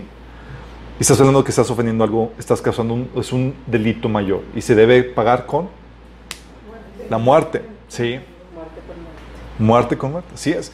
Números 35 del 30 al 31 dice, todos los asesinos deben ser ejecutados, pero solo si las pruebas son presentadas por más de un testigo. No se puede condenar a muerte a nadie por el testimonio de un solo testigo. Tampoco se aceptará el pago de rescate por la vida de alguien que haya sido juzgado y encontrado culpable de asesinato y condenado a muerte. Siempre se debe ejecutar a los asesinos. ¿Por qué? Porque eso le da dignidad, valor a la, vida humana. Es una sanción que corresponde a eso. Entonces, pena de muerte es parte de eso. Entonces, esos son, parte de los castigos que la Biblia menciona como parte de la, de la ejecución del gobierno. También la otra función del gobierno es proteger en contra de invasión, ¿sí? es decir, dirigir, los esfuerzos militares para proteger a la comunidad de invasión extranjera. Por eso, cuando el, rey, el pueblo de Israel pidió un rey, Samuel les advirtió, les dijo, eh, si piden un rey, no se acuerdan, si el rey dice, reclutará en el ejército a los hijos de ustedes y los asignará a los car- les asignará a los carros de guerra y a sus conductores y los hará correr delante de sus carros. Algunos serán generales y capitanes del ejército. ¿Por qué? Porque van a nombrar eh, capitanes de ejército, generales y demás, porque es parte de la función del gobierno. ¿sí? Dice Josué 11 del 4, del 4 al 16. Pero entonces los amonitas comenzaron a hacer guerra contra Israel. Así que cuando los amonitas atacaron, los ancianos de Galat mandaron a buscar a Jefté a la tierra de Tob y dijeron, ven y sé nuestro comandante, ayúdanos a pelear contra los amonitas. ¿Se acuerdan cómo habíamos platicado que los ancianos ponían a los reyes? Sí, y aquí estaba hablando de, son los que escogían a los, a los generales, a los reyes, para que los dirigieran en la, guerra. Era parte de la función de, de gobierno. Saúl, David y demás eran, eran, eh, eran los que llevaban, conduciendo los ejércitos del pueblo de Israel para, para pelear, ¿sí? Porque eran los que defendían al, al pueblo, chicos. Era parte de la función, ¿sí? También la otra función es edificar y administrar la infraestructura pública. Parte de la función del, del gobierno, chicos, es edificar la infraestructura pública, es decir, aquella que es de uso público, que no es de privado, no es de una persona en particular, sino de toda la comunidad. ¿sí? Por ejemplo, en, en 2 Samuel 5.9 habla de que David construyó la muralla de la ciudad. Es una infraestructura pública. ¿sí? Este, segunda de Samuel 5.11 habla de que este, David construyó este, los, palacios de su gobierno. Sí, es parte de. Los templos incluso eran de uso público. Sí, no eran solamente no eran de, un, de un uso particular. Segunda Reyes 20:20, por ejemplo, habla de que Eze- Ezequías edificó presas y acueductos. Era parte de la infraestructura pública. También se edificaban plazas y entre otras cosas. De hecho, uno de los principales constructores fue este Salomón, que con todo el dineral que tenía, hacía y deshacía con todo eso. ¿sí? Entonces, parte de la función del gobierno era eso. Formar la, infraestructura, pública, o sea, de uso público, y administrarla. ¿sí? Y la otra función es mantener el registro público. ¿A qué creen que me refiero con el registro público, chicos? Control. El- el- el- Todos los ciudadanos de una región se tenían que. El censo. Censo. Registro público de la propiedad. Registro público, chicos. En toda sociedad se requieren registros públicos de eventos, transacciones oficializadas. Es decir, saber de quién, quién posee qué cosa, quién está casado con quién, quién se divorció. ¿Cuál es, ¿Quién es padre de quién? Las genealogías. Sí. ¿Quién es hijo de quién? ¿Quién se murió? ¿Quién nació? Todo eso. Esto es necesario para derivar con facilidad todos los asuntos legales que conllevan relaciones y propiedades, chicos. Esto es necesario en todo gobierno. Es como que, oye, pues, quiero tal herencia. Sí, pero ¿cómo comprobamos de que tú eres hijo? Claro. Probamos el registro, no funcionó mejor. Sí me refiero, es parte de función de todo gobierno. Esdras 5.17 dice, por tanto, si al rey le place, solicitemos que se haga una investigación en los archivos reales de Babilonia, a fin de descubrir si es verdad que el rey sirio emitió un decreto para la reconstrucción del templo de Dios en Jerusalén, y luego que el rey nos haga saber su decisión sobre este asunto. O sea, tiene que haber un registro público, si no, pues ¿cómo sabíamos qué cosa? ¿Sí me explico? Deuteronomio 4.1 dice, si un hombre se casa con una mujer y luego le da, luego deja que, de creerla por haberla encontrado con ella algo indecoroso, solo podrá despedirla si le entrega un certificado de divorcio. O sea, tiene que ir con autoridad para poder constatar que se está divorciando, para que quede registrado, chicos. ¿Sí? Éxodo 6.16 dice, según los registros familiares, estos son los nombres de los hijos de Leví. Empieza el nombre. Fíjate, dice, según los registros, ¿qué? Oficiales. Es para poder saber quién es quién, chicos. De hecho, en, en Esdras 2.62 dice, buscaron sus nombres en los registros genealógicos, pero no los encontraron. Así que no calificaron para servir como sacerdotes. Es que no me registró mi mamá. Pues sorry, chao. No eran ¿Sí vamos entendiendo? Era parte de la función del, del- del gobierno. Es, de hecho, parte de la función del gobierno. Sí, de hecho, Ruth 4.11 dice, hablando vos, dice, he tomado hoy como esposa a Ruth, la moabita, viuda de Maclón, a fin de preservar el nombre del difunto con su heredad, para que su nombre no desaparezca de entre su familia ni de los registros del pueblo. Órale, había registros de... Sí, de hecho, segunda de, de- de Samuel 8:16 habla de que Joab, hijo de Sarbia, era el comandante del ejército y Josafat, hijo de Ailud, era el historiador o el cronista del reino. ¿Qué crees que decía? Registraba todos los hechos. Sí, era parte de él, chicos. Porque- es que todo gobierno por- lo requieres. Si hay que, si hay que ergon, si hay que eh, regular las relaciones y que haya armonía, hay que oficializar todo ese tipo de cosas, registrarlas. Sí, ¿Desde cuántos somos?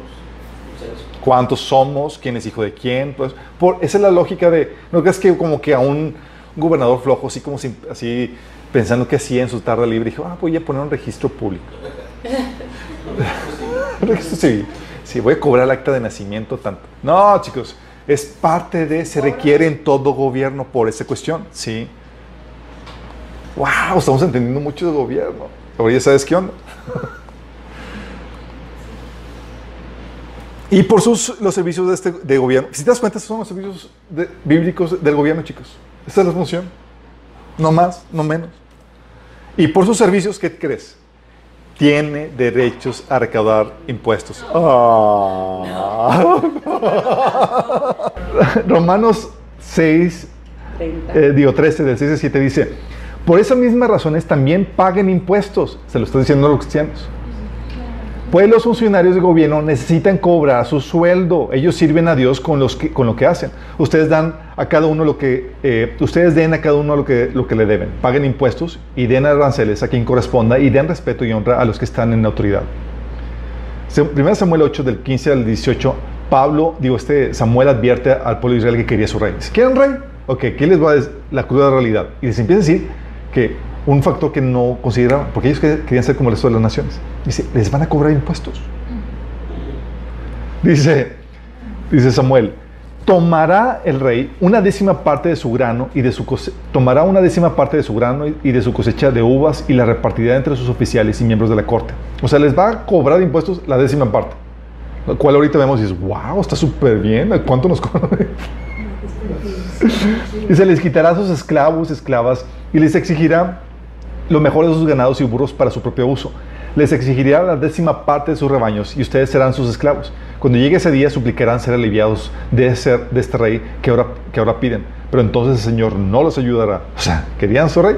Está con rey y el rey viene con impuestos. Órale. Sí.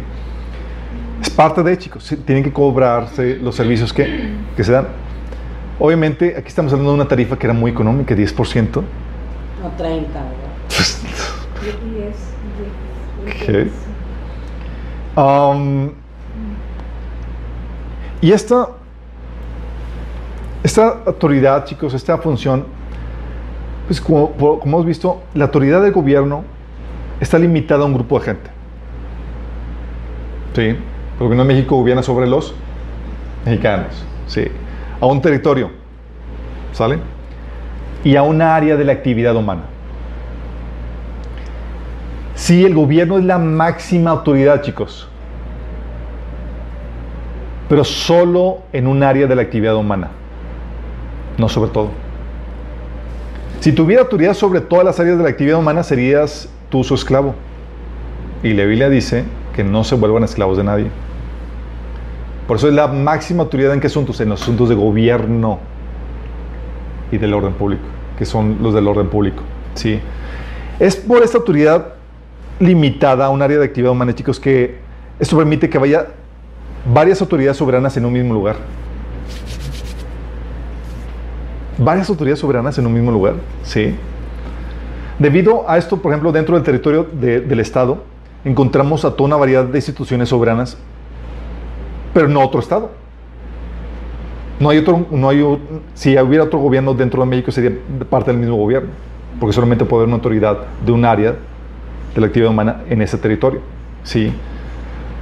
Lo mismo sucede cuando, pero dentro del Estado te encuentras a autoridades soberanas, por ejemplo, yo soy una autoridad soberana sobre mi familia, en asuntos que competen a mi familia. O tú- tú sobre tu negocio y así. Hay diferentes autoridades soberanas en las diferentes áreas de la actividad humana. Y como el gobierno tiene esa autoridad soberana, eh, pero solamente sobre una área de la actividad humana, es soberana sobre esa área nada más. ¿Sí me explico? Si no fuera así, serían, sería una autoridad delegada del, del- del gobierno. Todas desprendería del gobierno, pero no es así. Por eso, eh, lo mismo sucede cuando, por ejemplo, entras a una universidad, y no sé si les ha pasado, entran a una universidad privada y se encuentran que dentro de ella hay una cafetería, que no de, una, de un negocio privado, ¿sí? O un banco, o un centro copiado que no, forma parte de la autoridad, de la universidad, pero que ejerce su función dentro de ella. Pero no te vas a encontrar a otra universidad dentro de ella, ejerciendo sus servicios universitarios. Porque solamente puede haber una autoridad de un tipo en un territorio, chicos. ¿Sí me explico? Y esto permite también la sumisión entre diversas autoridades soberanas de forma simultánea. La universidad, por ejemplo, debe someterse al Estado, pero su obediencia no es absoluta, sino que está limitada solo a asuntos que corresponden al Estado, los asuntos determinados por el servicio que, el gobierno eh, ofrece. Del mismo modo que las autoridades institucionales del, gobierno, del Estado, deben someterse a la, universidad. Si les ha tocado, cuando estaba en la universidad, me tocaba que el gobierno mandaba a funcionarios a que se hicieran la maestría y hicieran sus estudios. ¿Y crees que por ser parte del gobierno podían hacer lo que ellos querían? Tienen que someterse a las reglas. No. Órale, entonces, ¿cómo la cosa? ¿Se somet- ¿Sí? Se debían de someter a la autoridad de, de la universidad en los asuntos de la universidad cuando ellos entran a su área y lugar de dominio de la universidad. Es decir, cuando ellos requieren los servicios que ofrece la universidad. De igual manera, si un rector va al banco que está dentro de su universidad, aunque sea la máxima autoridad de la universidad y el banco esté dentro de su territorio, se debe someter al banco a sus reglas y políticas en los asuntos que competen al banco. ¿Estamos conscientes? ¿Por qué es posible? Porque tiene una autoridad limitada a un área de la actividad humana, no sobre todo. Se tiene, por tanto, que si hay una universidad con el banco y, el, gobierno, tienes simultáneamente tres institu- instituciones soberanas dentro de un mismo territorio. Se traslapan, pero no, se, no, no pelean porque están ejerciendo su autoridad en diferentes áreas de la actividad humana. Una en la actividad bancaria, otra en la actividad educativa y otra en la actividad del orden social. No son competencias. Exactamente, no son competencia. Por eso la Biblia enseña que Dice, sométanse a las autoridades superiores en Romanos 1, Romanos 13.1. Autoridades en plural. Y luego dice- a las mujeres, dice, sométate a tu marido. Luego dice, sométate a los pastores. Luego sométate al, al gobierno. Dices, ¿cómo? Entonces me voy a someter a todos. Entonces, ¿quién va a gobernar sobre qué cosa? Ah, porque cada una gobierna sobre asuntos diferentes de la actividad humana. ¿Me explico? Por eso Dios, por ejemplo, castigaba, castigó a Usías por violar la autoridad del templo. Él, él dijo, yo soy rey aquí y aquí gobierno sobre todo lo que está sobre mi territorio. Dijo, ah, sí, Dios. Le dio lepra, quiso él oficiar el, el- servicio del culto del templo y Dios lo castiga con lepra. En 2 de, Crón- de Crónicas 26, 18. Y tienes ahí este Usías tratando de salir del templo lo más pronto posible porque estaba llenándose de lepra y tuvo que vivir apartado. ¿sí? O David sometiéndose a la autoridad del templo. Pr- Primera de Crónicas 15.2 dice, entonces David dijo, el arca de Dios no debe ser llevada sino por los levitas, porque ellos, a ellos ha elegido Jehová para que lleven el arca de Jehová y le sirvan perpetuamente. ¿Y se acuerdan qué pasó cuando David quiso llevar el arca como, como él quiso? Se murieron Usa y se murieron los. Usa, órale, pereció. Sí, Pérez, o sea.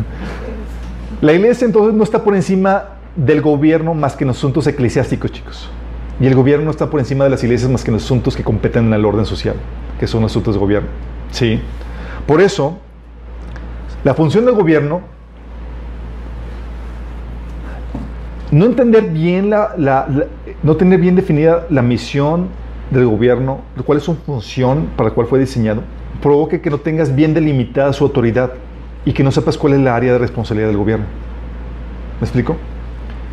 No es extrañarse, pues, que el gobierno se aviente paquetotes de responsabilidad que, que no le corresponden, como las típicas promesas de proveer X números de empleos, si les ha tocado. Vamos a proveer tantos nuevos empleos. Y- y- y, o sea, imagínate como me, me, me postulo para pastor y digo, ¿sabes qué? Vamos a poner un negocio tremendo, chicos.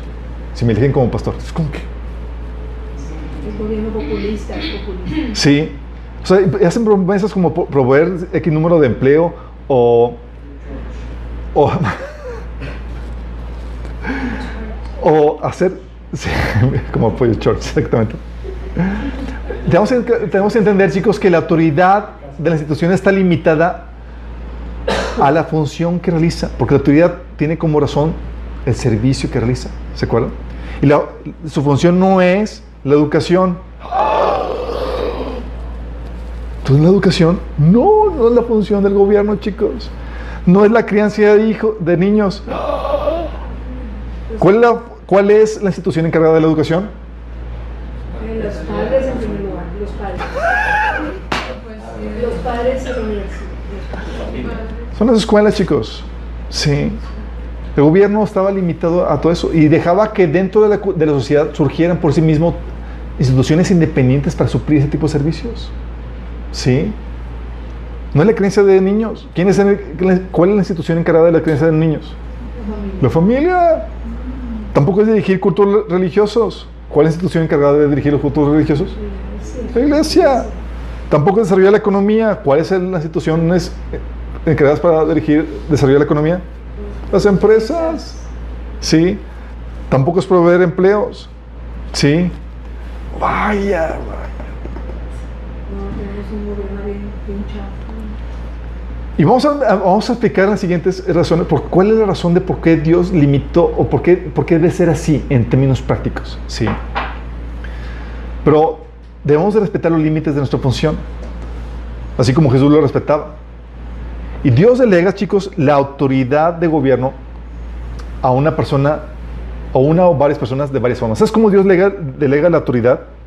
¿Cómo dice, yo creo que tú gobiernes? ¿Cómo creen, chicos? estableciendo por, por medio de procesos democráticos,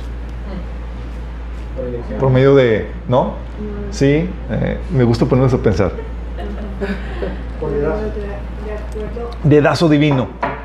no, de acuerdo a las necesidades se levantan jueces, magi- magistrados. Lo hace tres formas, tres formas, chicos, en que Dios establece, delega la autoridad de gobierno. Una es por reconocimiento de la gente. La otra es por imposición y la otra es por derecho. Ya te vamos a ver la, por reconocimiento.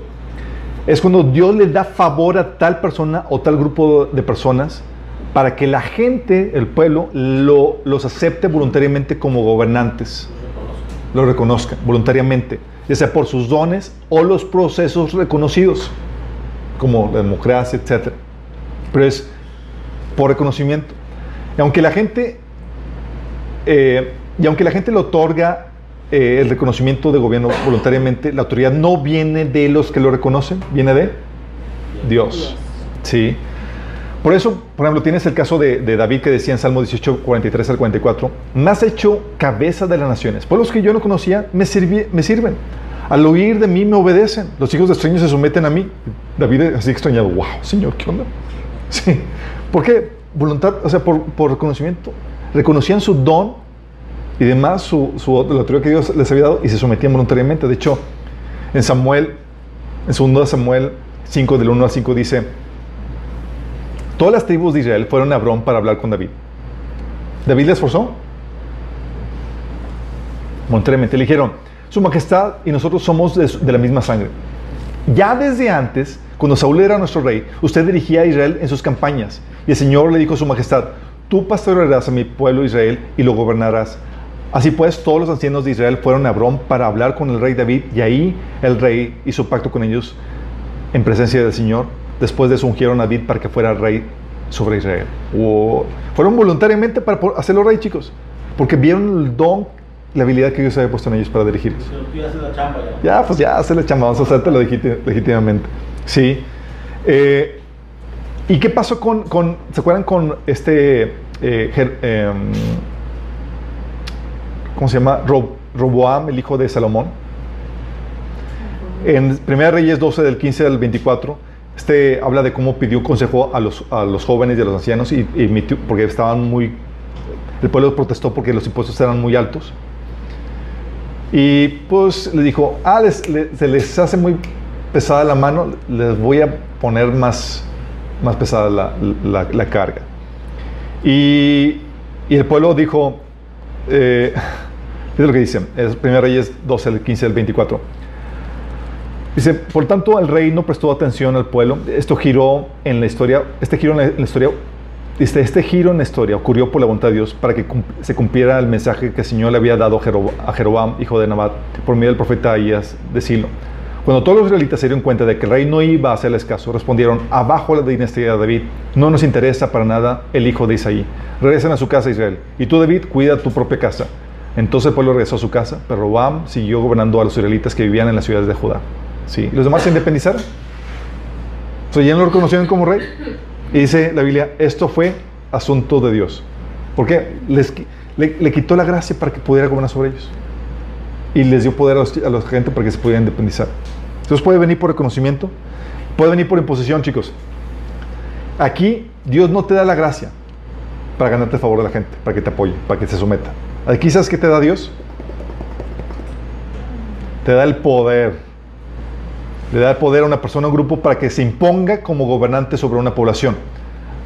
Y eh, aunque ellos tengan el poder de imponer la autoridad, lo reitero, no viene de ellos, sino viene de Dios. Sí.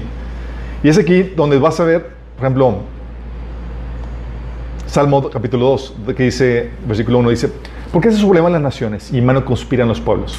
Los reyes de la tierra se rebelan y los gobernantes confabulan contra el Señor y contra su ungido.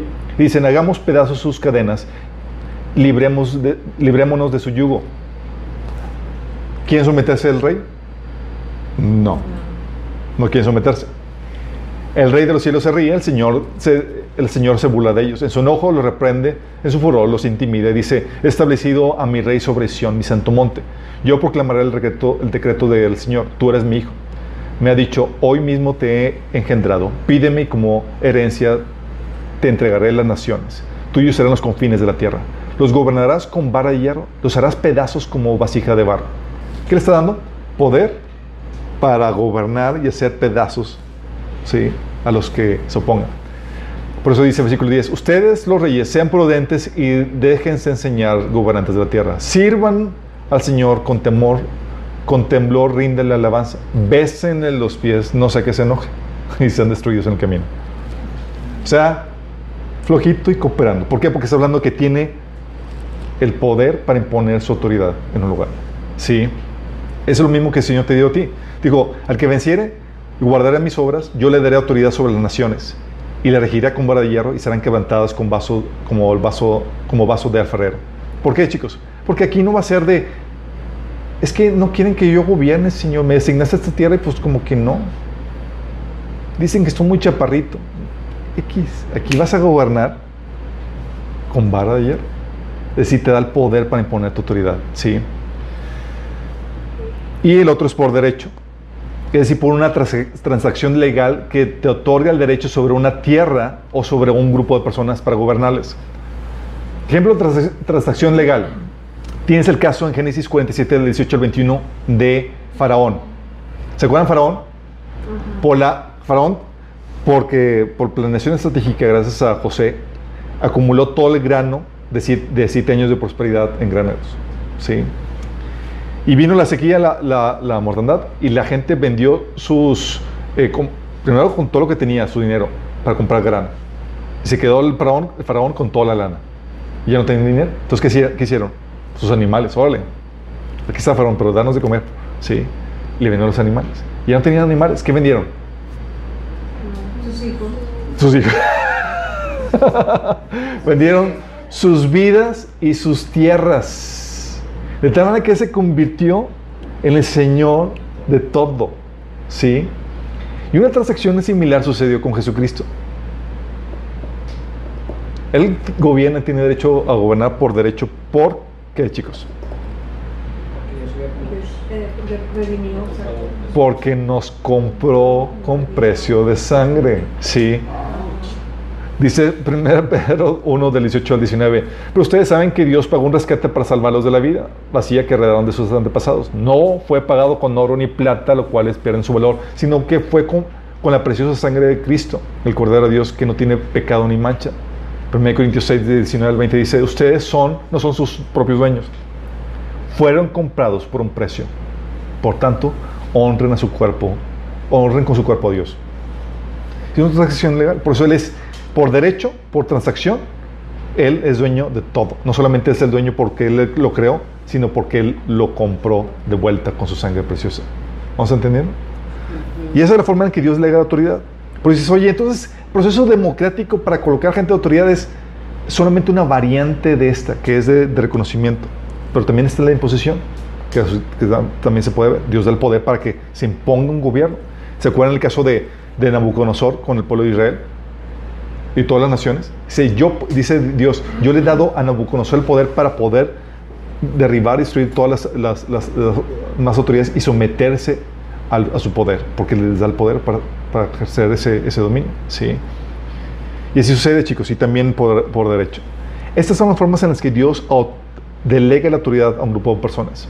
¿sí? Pero es Dios moviendo todo esto. Eso significa que López Obrador, Dios lo, sí, Dios lo puso, chicos. Sí, y tiene su propósito. Vamos a ver qué onda con eso después. Por lo pronto quiero que terminemos con una oración. Eh, vamos a ver, Dios mediante, la próxima vez que nos veamos, si es que seguimos aquí. Nada más les recuerdo. Mañana comienza la fiesta de las trompetas y termina el primero de octubre. Es una festividad con un cumplimiento profético y puede ser que este año veamos su cumplimiento profético. Todos con, con las antenitas bien paradas, sí.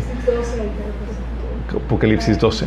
Pero tal vez hay algunas personas que aún no le han re- rendido su vida a Cristo. Tal vez tú todavía no te entregas a Él.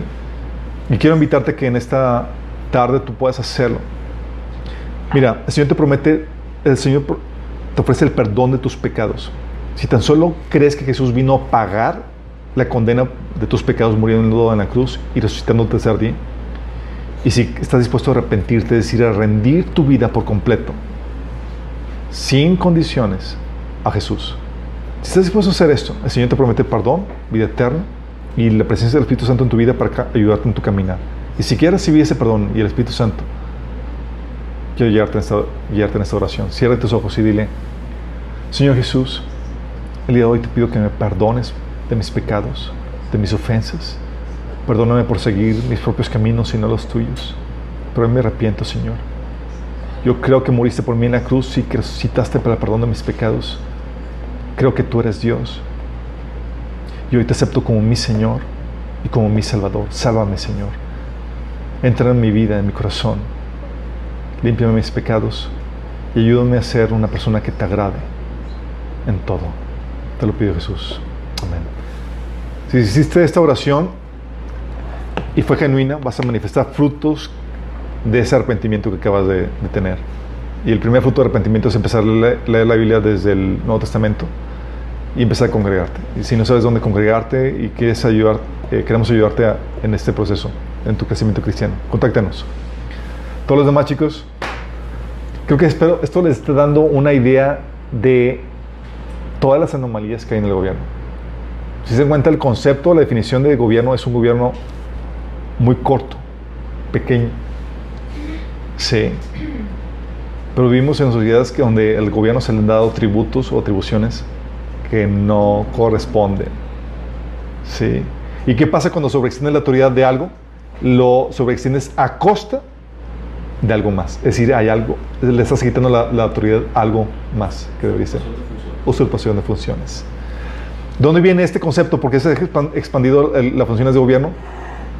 Viene, es producto de las otras cosmovisiones que vamos a ver en la siguiente sesión.